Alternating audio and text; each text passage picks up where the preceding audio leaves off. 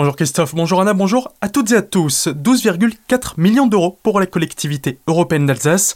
C'est la somme allouée par l'État à la collectivité dans le cadre du plan de relance départemental, un contrat que l'État a déjà signé avec d'autres départements.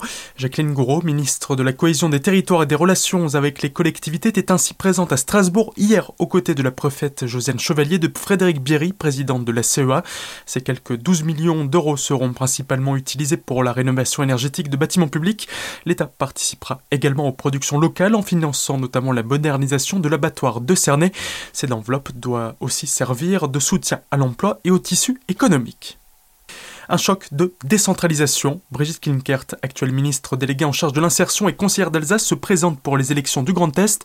Pour elle, la région est mal gérée aujourd'hui par l'actuel président Jean Rotner. Je suis une femme de conviction, une femme d'action également.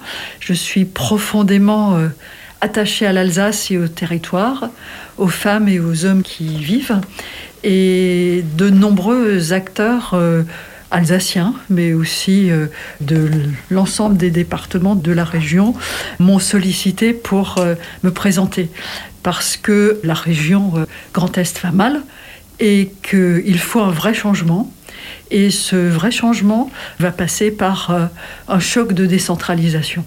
Vous savez, il y a une réforme des régions en 2015, c'est une réforme qui a été bâclée.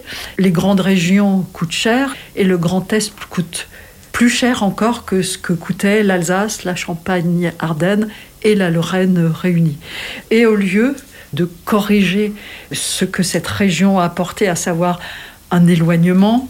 La majorité en place a rajouté de l'éloignement à l'éloignement, a rajouté des technostructures aux technostructures, et qui plus est, à gommer les identités. Brigitte Klinkert, si elle était élue, entend notamment installer des présidents délégués pour chaque ancienne région, qu'elle puisse de nouveau pleinement exister, car pour elle, ce sont les collectivités locales qui sont les plus à même de savoir ce qui est bon ou pas pour leur territoire.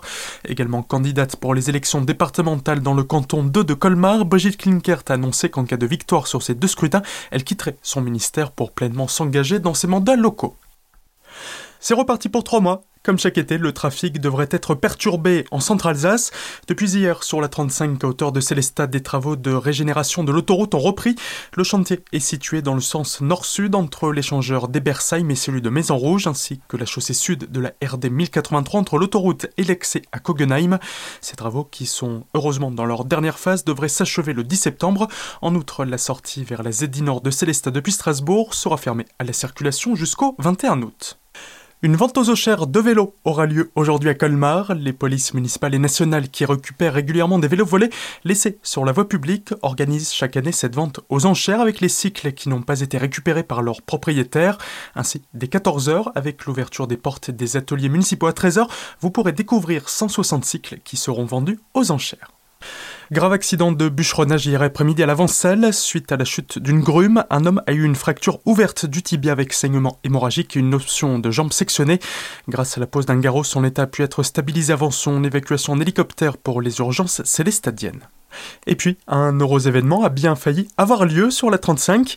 Hier matin, alors qu'une femme se rendait à un hôpital strasbourgeois pour déclencher son accouchement, elle a ressenti les premières contractions alors que de la fumée se dégageait de son véhicule à hauteur de Battenheim.